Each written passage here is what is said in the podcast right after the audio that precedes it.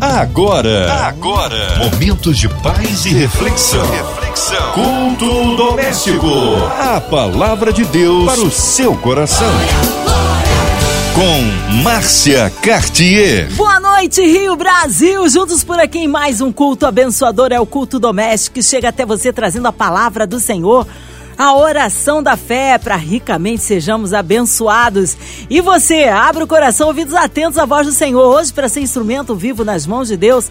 Pastor Edivaldo Oliveira, ele é do Ministério Minuto com Deus. Que alegria recebê-lo aqui em mais um culto doméstico. A graça e a paz, meus queridos irmãos. Boa noite, Márcia Cartier. Meu boa noite a todos os ouvintes da 93 FM. Amém. Um abraço a todos do Ministério Minuto com Deus. Hoje a palavra no Novo Testamento. É isso, pastor Edivaldo? Eu quero convidar você a abrir a sua Bíblia no livro de Apocalipse, capítulo 22. Nós vamos fazer uma reflexão nesse texto. A palavra de Deus para o seu coração. Está escrito assim: Então o anjo me mostrou o rio da água da vida, que claro como cristal fluía do trono de Deus e do Cordeiro. No meio da rua principal da cidade, de cada lado do rio estava a árvore da vida, que dá doze colheitas, dando fruto todos os meses. As folhas da árvore servem para a cura das nações. Já não haverá maldição nenhuma. O trono de Deus e do Cordeiro estará na cidade, e os seus servos o servirão. Eles verão a sua face, e o seu nome estará em suas testas. Não haverá mais noite, eles não precisarão de luz de candeia, nem da luz do sol, pois o Senhor Deus os iluminará e eles reinarão para todo o sempre. O anjo me disse: Estas palavras são dignas de confiança e verdadeiras. O Senhor, o Deus dos espíritos dos profetas, enviou o seu anjo para mostrar aos seus servos as coisas que em breve hão de acontecer. Eis que venho em breve. Feliz é aquele que guarda as palavras da profecia deste livro. Todos nós já imaginamos ou já sonhamos com um mundo onde não houvesse guerras, conflitos, onde a ambição e o egoísmo do ser humano não prevalecessem. Um mundo onde houvesse paz e igualdade entre os homens. Nós vivemos em um mundo hostil, onde há uma desigualdade social e onde as decisões dos governantes, das pessoas que estão como autoridade, são muitas vezes direcionadas pela ganância. Buscamos pela paz, mas não existe paz se Deus não a estabelecer. Não há paz sem Deus. Os dias em que o livro do Apocalipse foi escrito pelo apóstolo João na ilha de Pátimos também não eram dias de paz. A igreja sofria uma perseguição forte sob as mãos do imperador Domiciano. O próprio apóstolo João testemunha a respeito disso, pois ele mesmo estava preso por causa do evangelho. No versículo 9 desse mesmo capítulo, ele diz: Eu, João, irmão e companheiro de vocês no sofrimento, no reino e na perseverança em Jesus, estava na ilha de Pátimos por causa da palavra de Deus e do testemunho de Jesus. Por isso, o livro de Apocalipse é conhecido como o livro do testemunho, porque esse é o seu objetivo: testemunhar acerca do Senhor Jesus. Por causa da perseguição, alguns cristãos estavam desistindo da fé, outros estavam se enfraquecendo e outros ainda lutando pela fé como testemunhas de Cristo. Muitas pessoas enxergam Apocalipse somente como um livro de enigmas e simbolismos. E existem sim muitos simbolismos, muitas figuras de linguagem nesse livro. Mas temos que nos lembrar que esta é uma mensagem de Jesus para a igreja. Uma palavra que nos traz a esperança de que podemos ser vitoriosos, para que a noiva do Cordeiro espere ansiosamente o dia de se encontrar com Jesus nos ares e passar a eternidade com Deus. O capítulo 22 é o final da última visão do livro. João diz que viu novo céu e nova terra, que ele chama de Cidade Santa, a Nova Jerusalém. Com as palavras de João, Deus nos dá uma revelação, um vislumbre do céu, para que nós tenhamos a certeza de que um dia tudo será restaurado. E com essa certeza, tenhamos paz e conforto em nosso coração. O texto nos mostra como será a nossa reconciliação com Deus. E eu quero enfatizar aqui três verdades nessa reconciliação. Três verdades que vão acontecer na Nova Jerusalém. A primeira delas é que será um tempo de restauração marcado pelas bênçãos de Deus. O que o apóstolo João descreve nestes versos são as bênçãos dessa nova terra. A visão muda de uma cidade para um jardim. E a primeira coisa que ele descreve é que há um rio lá. O rio representa a vida. As grandes civilizações da história se formaram em torno de rios. A água é essencial para a vida humana. Na Bíblia, a água do rio é sinônimo de refrigério. Davi escreveu em Salmos 23 sobre águas tranquilas. As profecias do Antigo Testamento fazem referência às águas do rio como alívio. Lembra que no livro de Isaías, no capítulo 49, versículos 9 e 10, o Senhor diz: Aos que antes foram presos, saí, e aos que estão em trevas, aparecei. Não terão fome nem sede, porque o que deles se compadece os guiará e os conduzirá aos mananciais das águas. E no capítulo 55 de Isaías, no verso 1, diz assim: Todos os que têm sede, vinde às águas. Isso fala para nós sobre alívio, sobre conforto. Mas esse rio do novo céu e da nova terra é diferente de todos os outros.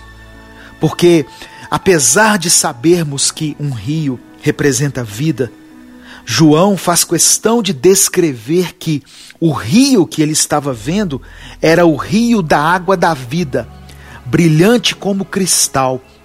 Isso faz muita diferença, irmãos, porque não era somente um rio com águas tranquilas, mas um rio com a água da vida. A água da vida é aquela que sacia a sede da nossa alma. Lá na Nova Jerusalém, a sequidão da nossa alma será suprida. A sua água cristalina é a garantia de que não haverá mais sujeira nem poluição, mas clareza e pureza. Ao contrário do rio de sangue, que é descrito em Apocalipse capítulo 14, que é um rio de impureza, de morte, de condenação, esse rio agora é um rio limpo e cristalino que vai regar constantemente os nossos corpos e as nossas almas. E a garantia disso é que essa fonte está em Deus. O texto escrito por João diz que ela sai do trono de Deus e do Cordeiro. No versículo 2, João nos mostra a visão completa. E agora fica claro que essa visão é a visão de um jardim. Ele diz assim: no meio da rua principal da cidade. De cada lado do rio estava a árvore da vida, que dá doze colheitas, dando frutos todos os meses. as folhas da árvore servem para a cura das nações. Depois da queda do homem, a comunhão com Deus foi quebrada. O homem foi tirado do jardim, porque ali era o lugar em que Deus tinha comunhão com ele. A palavra Éden também significa prazer. Depois do pecado, houve a queda e a maldição. O homem se tornou maldito, perdeu os privilégios da comunhão com Deus.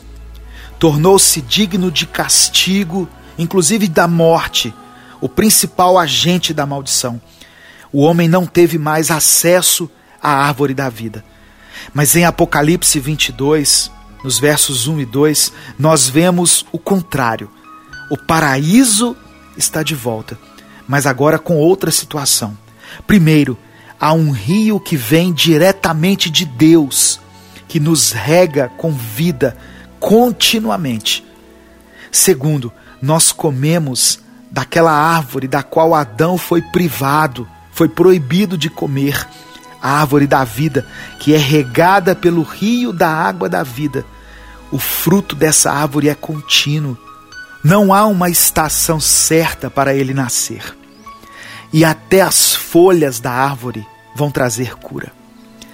Que lugar poderia ser mais frutífero e prazeroso do que um lugar regado pelo próprio Deus? Irmãos, essa água e os frutos dessa árvore nos farão provar o sabor do céu. O que nós vemos aqui com a leitura desse texto é o jardim do prazer, é o Éden restaurado. Gênesis capítulo 2 é o início da nossa comunhão com Deus, e Gênesis capítulo 3 fala da nossa queda. Assim como Apocalipse 21 é o fim dessa queda, e Apocalipse 22 é o início da nossa comunhão com Deus, agora de uma forma ainda mais plena, ainda mais intensa. Por isso, a conclusão do verso 3 é: nunca mais haverá qualquer maldição.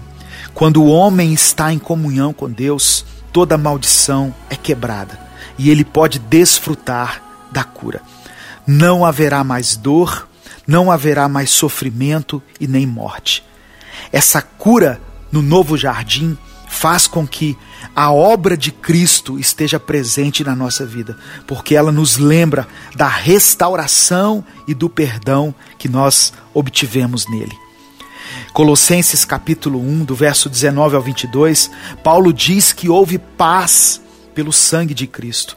E com isso, Deus reconciliou todas as coisas, quer sobre a terra, quer sobre os céus, inclusive a nós com Ele. Lá no paraíso, Jesus não vai estar na cruz, ele vai estar assentado no trono. A segunda verdade contida nesse texto é a respeito da restauração da nossa intimidade com o Senhor. O versículo 3, a parte B, diz assim: Nela estará o trono de Deus e do Cordeiro. Na Bíblia, trono é o lugar de privilégio de um rei. E esse lugar não é dividido com ninguém, e só se aproxima desse lugar quem o rei permite. Só os mais próximos podem chegar ao trono. Em Isaías, no capítulo 6, do verso 1 ao verso 5, o profeta diz que havia um alto e sublime trono e que os serafins voavam por cima dele. Eles cobriam o rosto e os pés como um sinal de reverência. Quando Deus falava, as bases do lugar tremiam e tudo se enchia de fumaça. E quando Isaías viu aquilo, ele gritou: Ai de mim, estou perdido.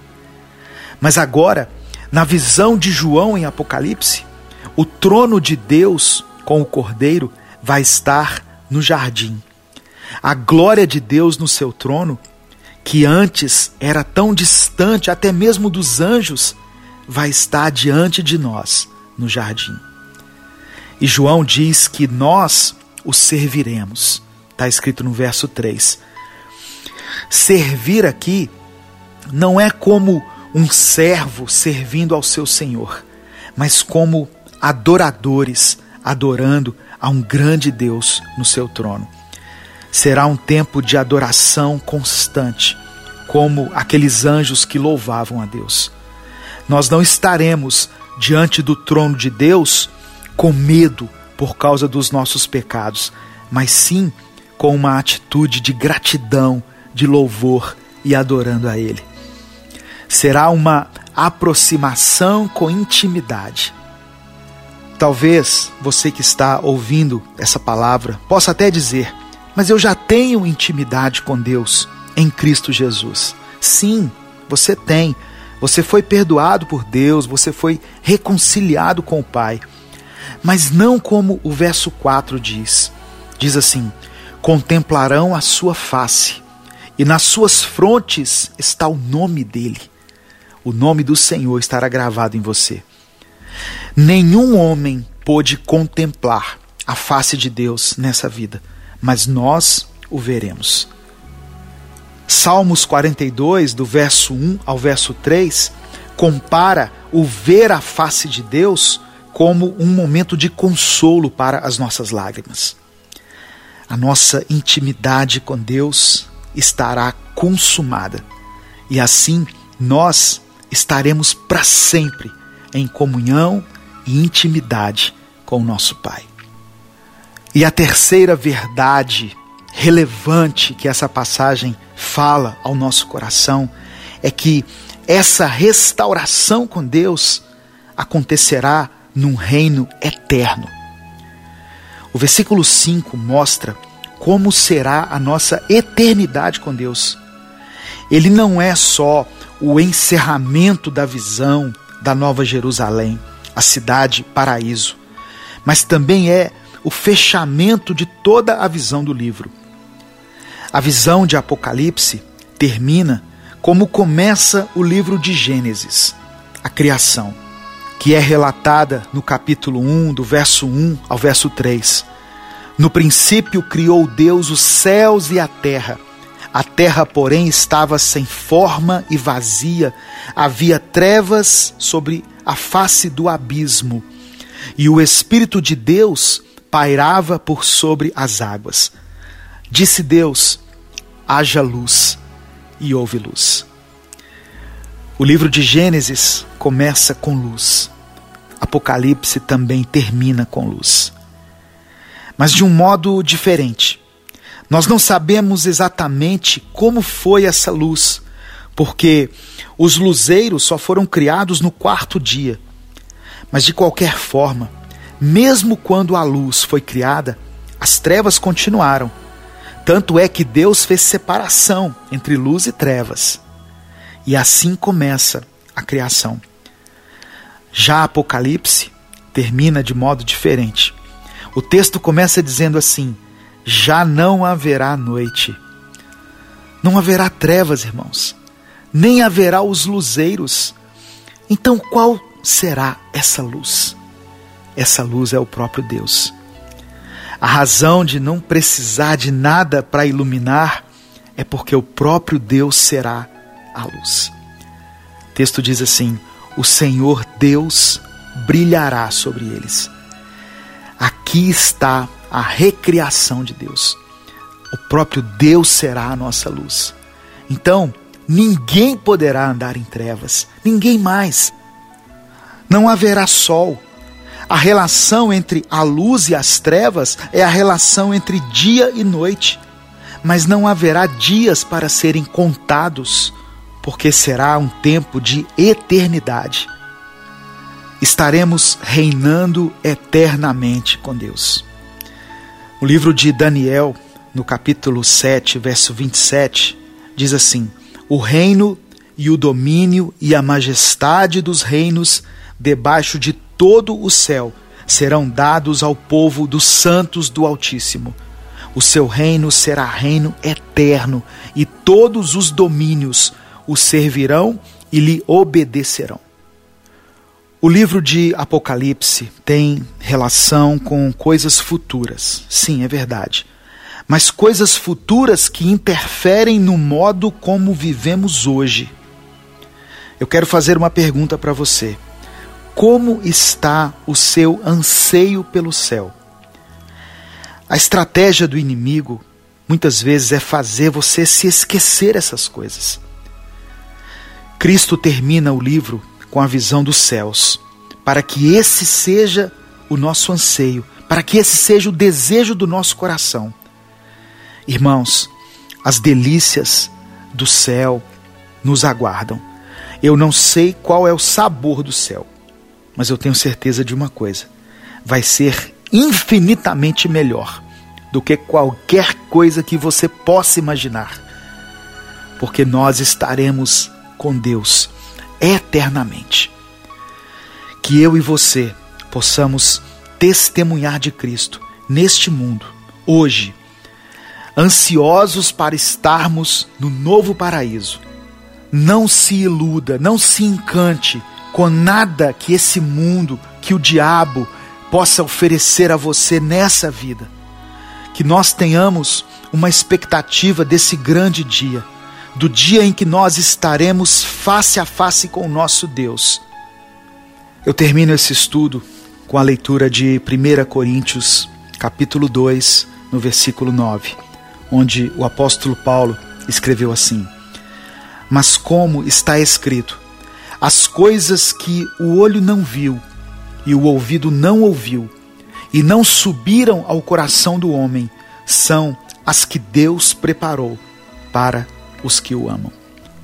Meu querido irmão, minha querida irmã, Deus tem coisas eternas, coisas maravilhosas preparadas para você. Receba essa palavra em nome de Jesus. Amém. Palavra abençoada aqui na sua 93 FM, o culto doméstico no ar. Mas neste momento queremos unir a nossa fé à sua, ouvinte amado, incluindo você e todas as suas causas, toda a sua família, aquilo que realmente está precisando realizar na sua vida. Vamos incluir aí nossos vovôs, nossas crianças, aqueles que estão encarcerados em hospitais, clínicas, também toda a cidade do Rio de Janeiro, nosso Brasil, nossos pastores, pastor Edivaldo Oliveira, sua vida, família e ministério, nossos missionários em campo, nossas igrejas, também toda a equipe da 93 FM, nossa irmã Invelice de Oliveira, Marina de Oliveira, André Mari Família, Cristina Xista e Família, também nosso sonoplasta Fabiano e toda a sua família a autoridades governamentais, o nosso Brasil, que o Senhor sare a nossa nação, aqueles que estão com coraçãozinhos tristes, enlutados, que o Senhor dê um renovo, um consolo. Pastor Edivaldo Oliveira, vamos orar? Oremos. Nesse momento, se você puder, feche os seus olhos, curva a sua cabeça e vamos agradecer a Deus por essa palavra, por esse tempo precioso de reflexão, de estudo nas Escrituras. Pai amado e querido, somos eternamente gratos pela tua palavra, pelo teu perdão, pelo teu amor, pelo teu cuidado conosco. Deus, obrigado porque sabemos que o Senhor tem reservado coisas maravilhosas, tem reservado um futuro próspero e abençoado para todos aqueles que te servem e que te amam. Obrigado porque a tua palavra alimenta o nosso espírito, renova a nossa fé e nos faz ter esperança. Senhor, que cada pessoa que for alcançada por essa palavra, por esse culto, possa ser fortalecida e renovada e receba forças para prosseguir, mesmo diante de qualquer problema, de qualquer adversidade que ela esteja enfrentando. Eu quero colocar diante do Senhor toda a diretoria da 93 FM, da MK Music, toda a equipe, ó Deus, que faz parte dessa empresa, que tem levado a tua palavra a tantas pessoas. Fortalece cada um deles, visita cada família, Senhor, e que eles continuem fazendo aquilo que foi designado a eles de forma excelente. Senhor, eu oro por essa pandemia. Peço ao Senhor que restabeleça a ordem, restabeleça, Senhor, a saúde, em nome de Jesus, traga cura, traga vacina, traga o que for necessário para que nós possamos viver novamente em paz. Para que possamos ter comunhão com os nossos familiares, com nossos amigos, com os irmãos da nossa igreja. Em nome de Jesus nós te pedimos. Colocamos essa nação em tuas mãos.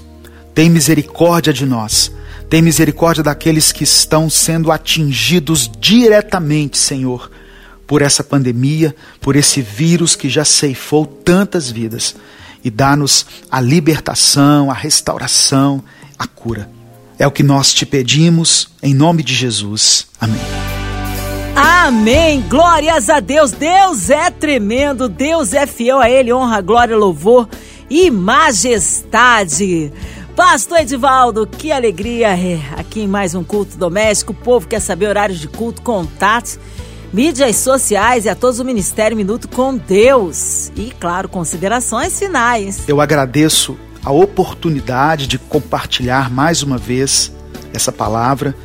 Eu quero pedir a você que está ouvindo, você que é ouvinte da 93, se ainda não se inscreveu no canal Minuto com Deus no YouTube, que você se inscreva lá e acompanhe diariamente mensagens que vão te abençoar, que vão edificar a sua vida. Se cuide, use máscara, continue tomando todas as precauções. Estamos em meio a uma pandemia. Amém? Em nome de Jesus. Um grande abraço a todos os ouvintes. Que Deus continue usando a sua vida. Um grande abraço a todos. Amém. Obrigado, carinho, a presença e a palavra. Que seja breve retorno nosso querido pastor Edivaldo Oliveira aqui no Culto Doméstico. E você, ouvinte amado, continue aqui na Som 93. Tem mais palavra de vida para o seu coração. Vai lembrar, de segunda a sexta aqui na Som 93, você ouve o Culto Doméstico e também podcast nas plataformas digitais. Ouça e compartilhe. Você ouviu? Você ouviu? Momentos de paz e reflexão. reflexão. Culto doméstico. A palavra de Deus para o seu coração.